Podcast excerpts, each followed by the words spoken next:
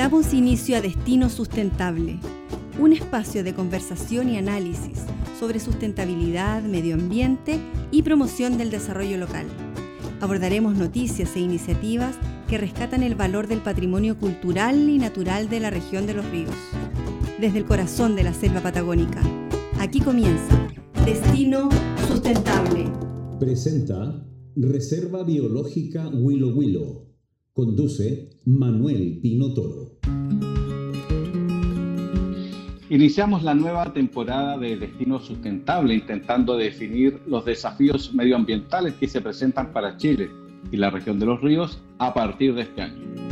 A raíz de la pandemia, una reactivación sustentable del país pareciera ser parte de los principales retos del 2021, desafíos que debieran considerar además las variables climáticas y de biodiversidad. En esa línea, una de las lecciones que se pueden sacar de la crisis sanitaria, y lo hemos conversado en capítulos anteriores, ¿eh?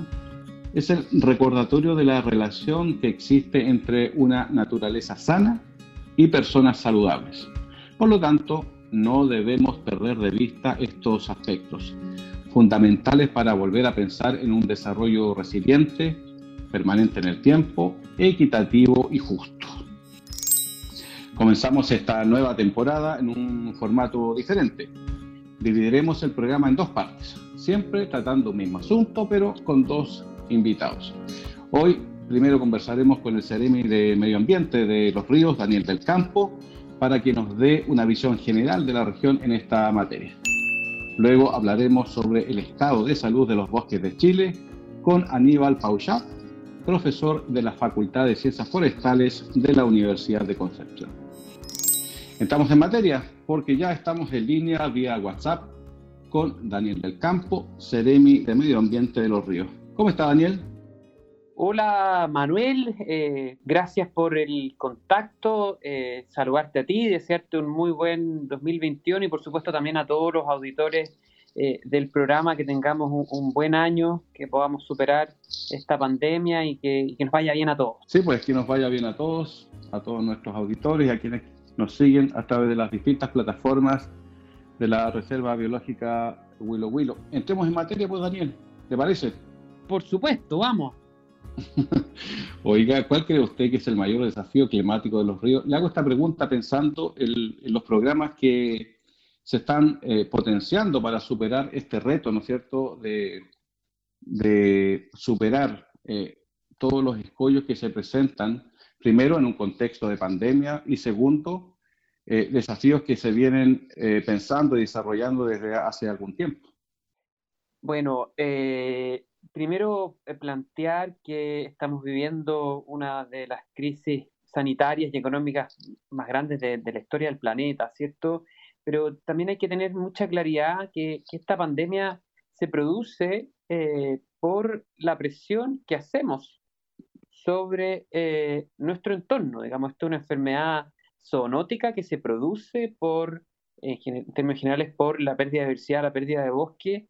Así que, si bien estamos viviendo actualmente una pandemia, en el mediano y en el largo plazo tenemos que resolver eh, dos pandemias, al menos dos pandemias mucho más grandes, que son el cambio climático y la pérdida de biodiversidad. Así que yo creo que el, esfuerzo como, como habitantes de este, de este planeta debe ir en ese camino y como tú bien decías, eh, a través de una reactivación sustentable, porque si no vamos a volver a vivir episodios como los que estamos viendo eh, hoy día. En ese sentido, yo creo que todas las acciones que hacen los ciudadanos, todos los gritos de arena que se puedan aportar, eh, son importantes. Desde que una familia separe su residuo, una familia puede tener un panel fotovoltaico, a grandes acciones como, por ejemplo, la que realiza en materia de protección de diversidad eh, eh, la Reserva Ecológica del Huilo Huilo o TNC aquí en, la costa de, de, Valdivia o lo que pueden hacer pequeños propietarios para proteger su bosque. Porque recordar algo muy característico de nuestra región de los ríos. Nuestra región de los ríos si bien emite gases de efecto invernadero, es un sumidero, o sea, es neta en gases de efecto invernadero. Eh, recoge, digamos, mayor cantidad de gases de efecto invernadero que lo que genera, ¿cierto? Y genera muy poquito, solo el 2%, y además captamos casi el 18% de lo que capta el país completo. Entonces, nuestro desafío como región es seguir esa senda en la cual eh, somos ya más que carbono neutral, ¿cierto? Uno de los desafíos que tiene el planeta y gran, gran cantidad de países al 2050, incluso así se ha eh, impuesto para, para Chile. Eh, yo creo que esa es la senda que tenemos que seguir como, como región, el poder reactivarnos de manera sustentable y protegiendo la gran cantidad de bosque nativo que nos permite ser un sumidero de gases de efecto invernadero.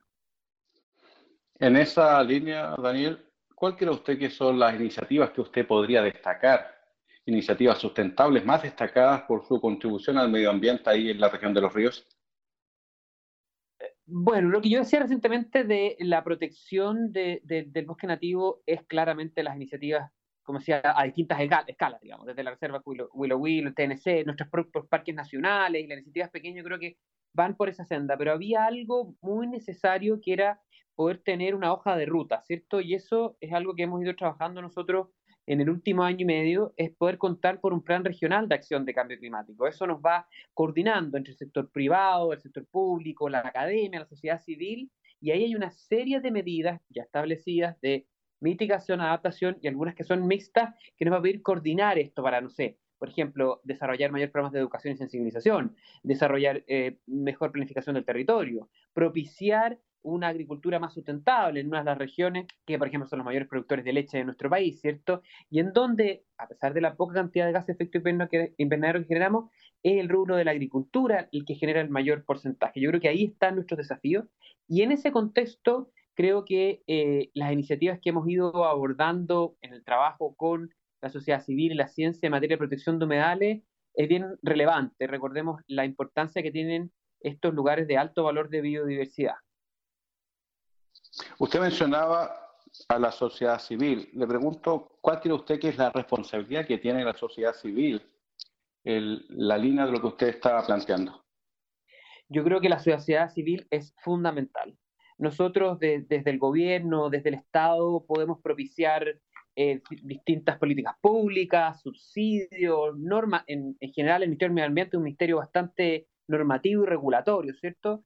pero si la ciudadanía no está comprometida con ello, aquí no vamos a lograr nada, digamos, no vamos a lograr eh, una senda sustentable, no vamos a lograr reales acciones climáticas, no vamos a lograr disminuir, nuestras eh, emisiones, nuestro impacto sobre el medio ambiente, porque por dar un ejemplo muy simple, nos podemos llenar de, subsidios, de mecanismos, de sistemas para el reciclaje, por ejemplo. Pero si las familias en su casa no separan su basura, esto no va a funcionar, no funciona. Se necesita esa contraparte. Hay otras medidas ambientales que quizás son un poco más distantes a la ciudadanía, como por ejemplo la descarbonización, que es cierto, y el plan de descarbonización que tiene adelante el, gobierno para ir disminuyendo paso a paso la gran cantidad de centrales a carbón y, centrales termoeléctricas que tenemos, ¿cierto? Eso quizá, pero de todo necesitamos la ciudadanía, no solo para las decisiones que tomen respecto a sus acciones de, no sé, plantar un árbol, eh, transportarse en transporte público, sino también las elecciones que hacen de eh, su desempeño, en fondo, eh, dónde habitar, eh, qué, comprar, ¿cierto? a qué lugares ir. Todo eso termina generando una economía más sustentable. Eso está en decisión de los ciudadanos. Claro que sí, pues Daniel. quisiera preguntarle y ahondar en ese asunto porque quiero preguntarle respecto de una iniciativa particular que ustedes están llevando adelante, pero antes de seguir conversando, quiero invitarlo ¿ah? a escuchar a la orquesta Entre Montañas de Panguipulli, porque estamos en este nuevo año dándole un nuevo formato a este programa, incorporando el arte y la cultura de la región con la muestra a través de este programa de iniciativas de, musicales de arte, como le decía. Y en esta ocasión queremos escuchar a la orquesta Entre Montañas de Panguipulli a cargo del profesor de violín Felipe Alvarado. Soy profesor de violín, viola y director de la orquesta Entre Montañas. La orquesta Entre Montañas nace el año 2015 y la componen alumnos de Neltume, Puyinque y Chosuenco, esto es en la comuna de Panguipulli, región de los ríos. En este primer audio escucharemos una obra compuesta por la cantautora Nancy San Martín, que basa esta obra en la cosmovisión mapuche. En esta hora también escucharemos a un pequeño coro que está compuesto por alumnos del coro de la Casona Cultural de Panguipulli, que en conjunto con la Orquesta Entre Montañas logramos hacer esta pieza musical. Espero les guste. Saludos.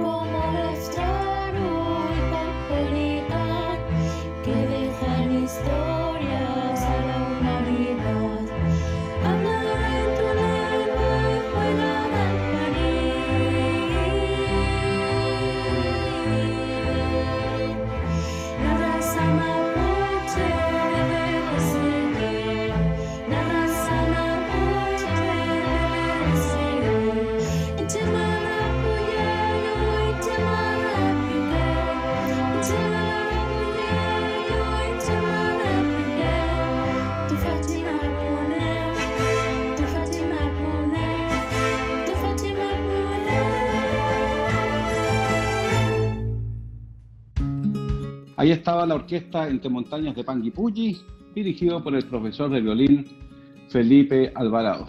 Gracias Felipe por tu presentación. Seguimos conversando entonces con el Ceremi de Medio Ambiente de los Ríos, Daniel del Campo, quien nos está planteando, ¿no cierto?, una visión general de la región respecto al tema medioambiental y los desafíos para este año.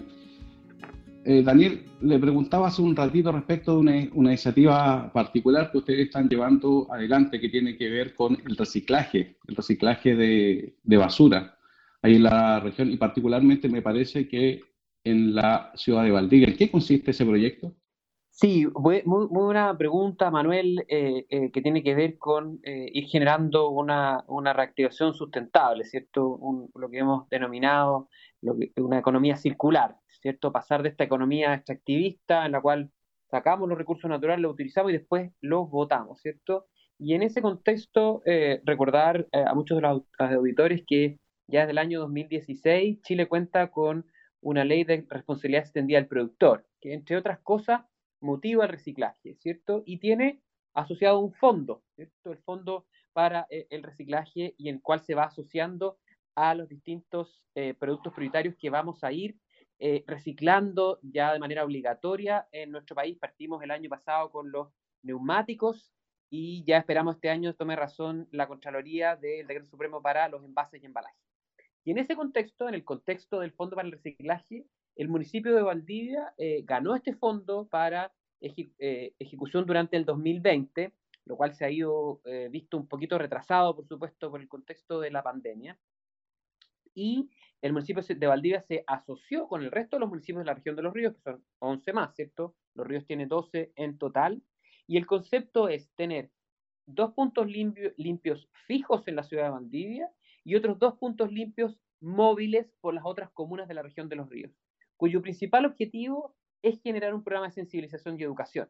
Como yo explicaba eh, antes del, corte musical, nosotros podemos como ministerio propiciar política pública, podemos propiciar subsidios, fondos, normativa, pero se necesita la ciudadanía para poder llevar adelante eh, una real economía circular. Y es por eso que el principal foco de este fondo, que son cerca de 160 millones de pesos, es ir generando conciencia de la importancia que tiene la separación de nuestros residuos y específicamente la recolección de envases y embalajes que se enlaza con el decreto supremo que esperamos, como decía anteriormente, poder ya promulgar durante este 2021 y así se van a generar distintos modelos de gestión financiados por las empresas que son definidas como productoras, o sea, quienes ponen un producto sobre el mercado para poder recuperar esos envases, y embalajes que se refiere a muchos de los elementos que utilizamos, ¿cierto? Eh, la lata de una cerveza, la botella de una bebida, la caja de unas galletas, la bolsa del arroz, todo lo que viene envasado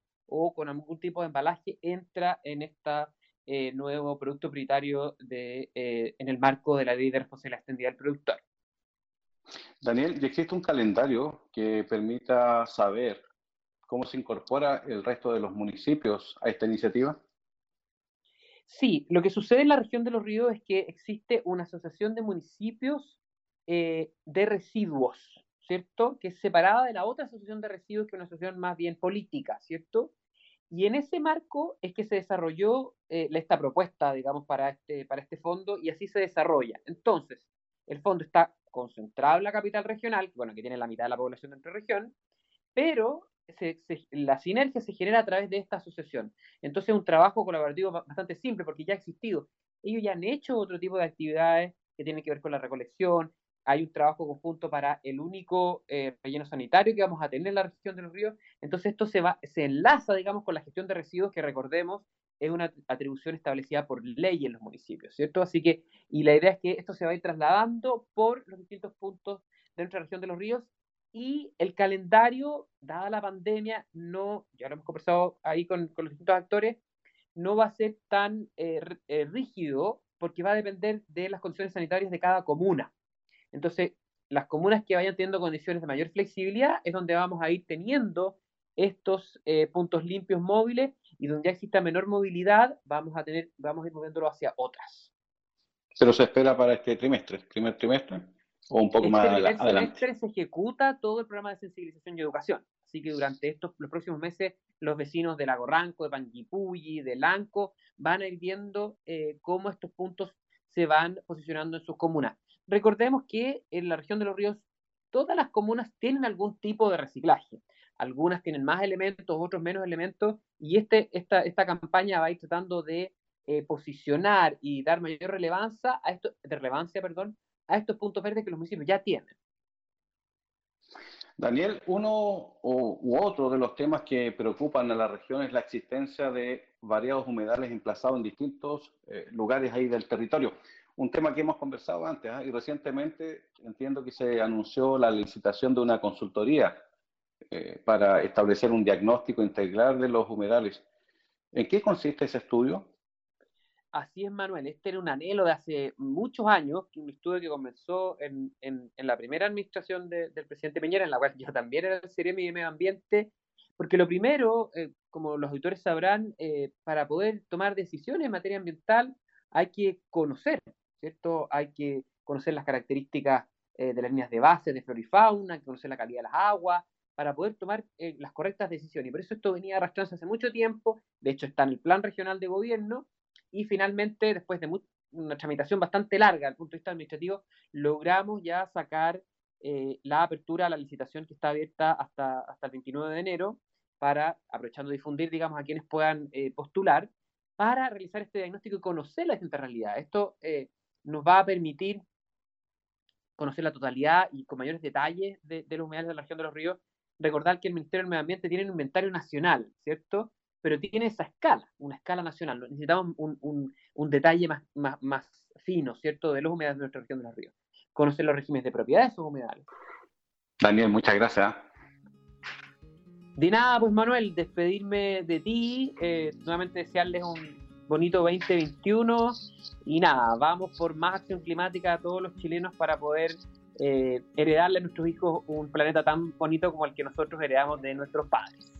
Claro que sí, pues muchas gracias Daniel nuevamente. Ahí estaba Daniel del Campo, Ceremi de Medio Ambiente de la región de los ríos. Presenta Reserva Biológica Willow Willow. Seguimos en Destino Sustentable. Ahora vamos a conversar con Aníbal Pouchar, profesor de la Facultad de Ciencias Forestales de la Universidad de Concepción, para abordar un tema que nos preocupa para este año, que tiene que ver con las principales amenazas a la biodiversidad de Chile en un contexto de pandemia, ¿no es cierto?, tan especial para el mundo que golpea también a Chile, claro.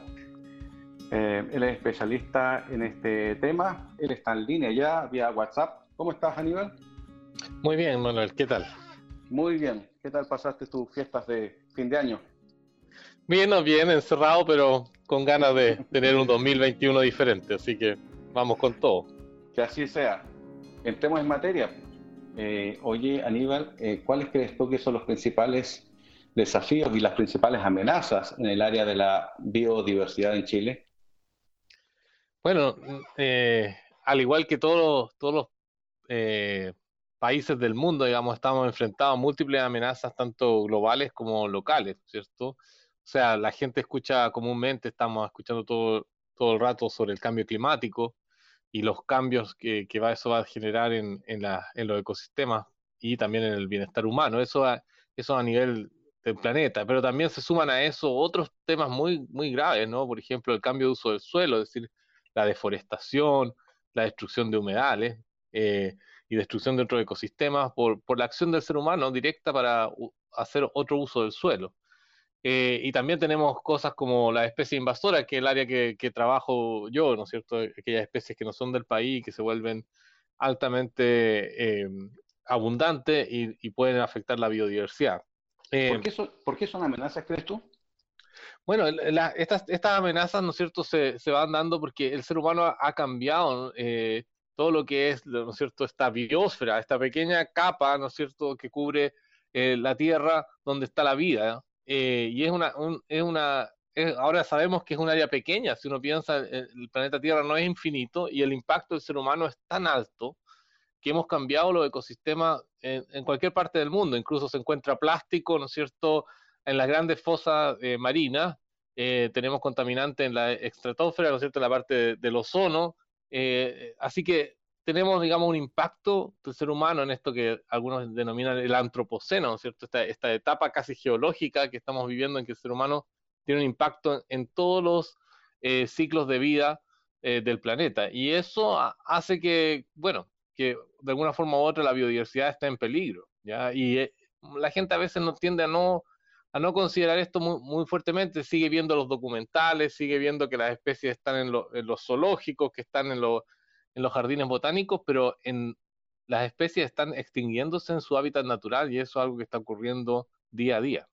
Hablabas de biodiversidad. Quiero incorporar otro asunto que tiene que ver con las áreas protegidas en un, en un conjunto, ¿no cierto?, de preocupaciones que tú planteas como desafíos, ¿no es cierto?, de cara a este año y los próximos años, por supuesto.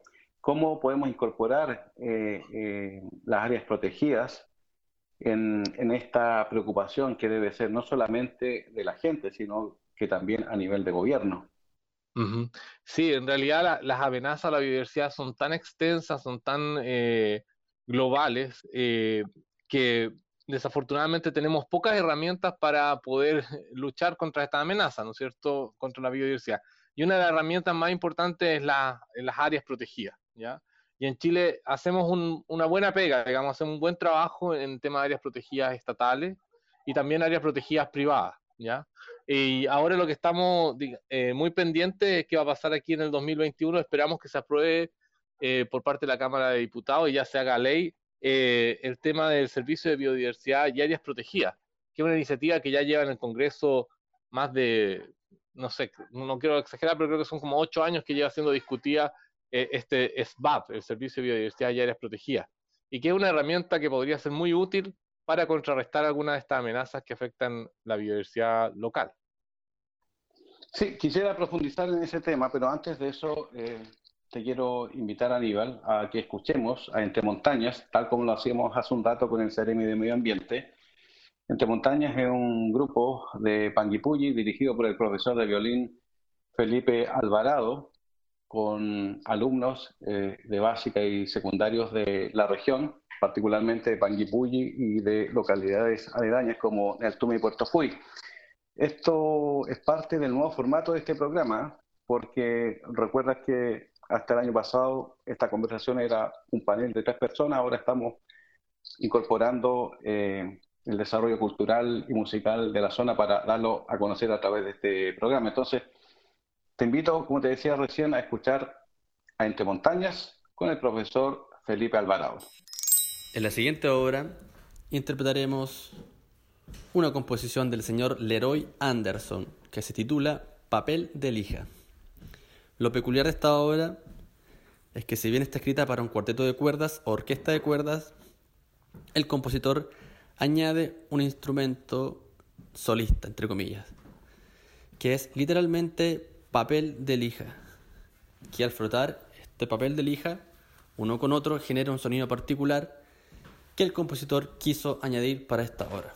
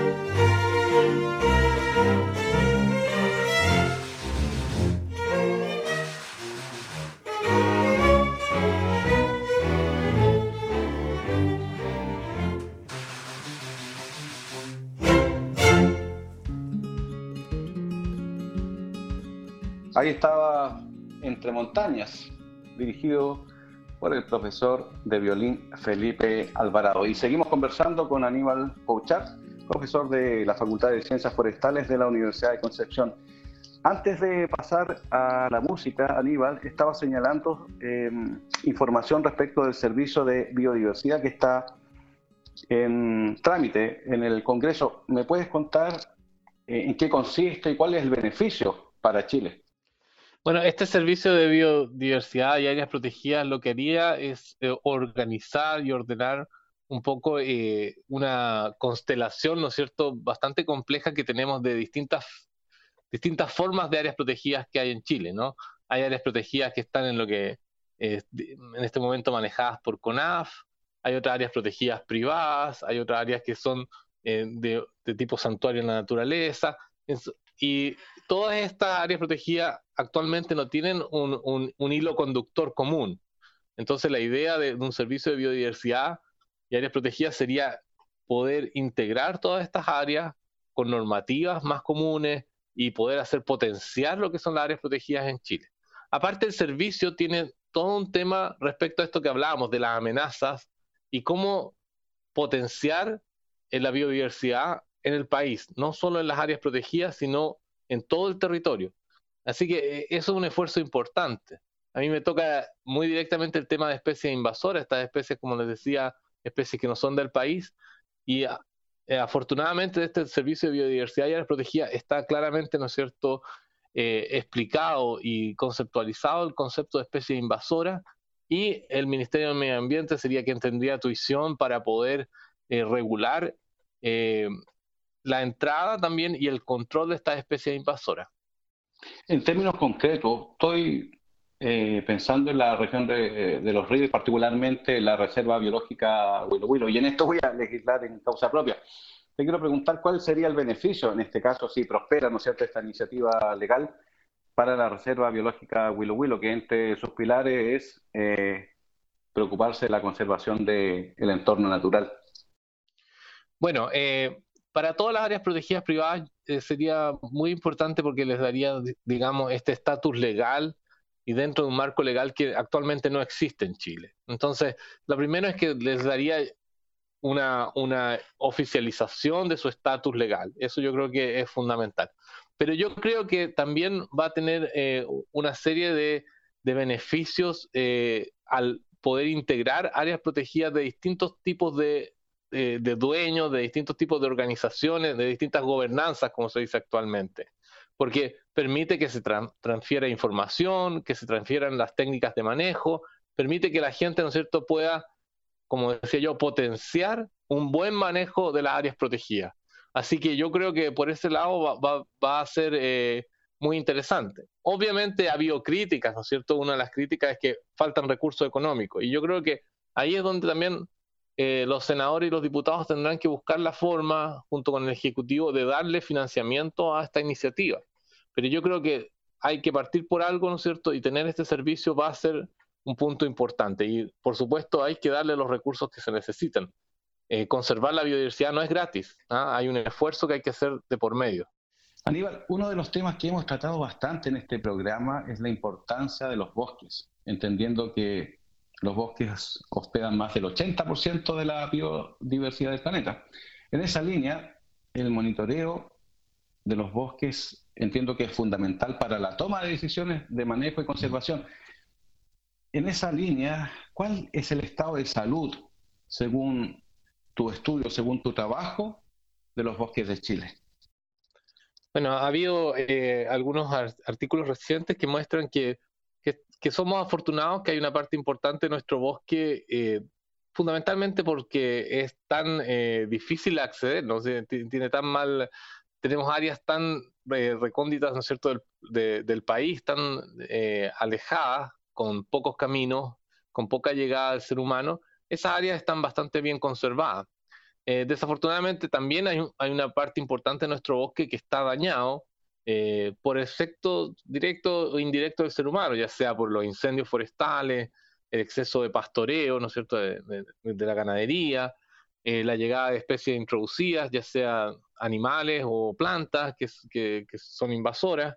Es decir, el estado de salud de nuestros bosques digamos así, e, e, está en observación, ¿no? O sea, hay partes que tenemos bastante bien conservadas, pero los ecosistemas que son de la zona central del país, donde está la mayor biodiversidad, están muy dañados.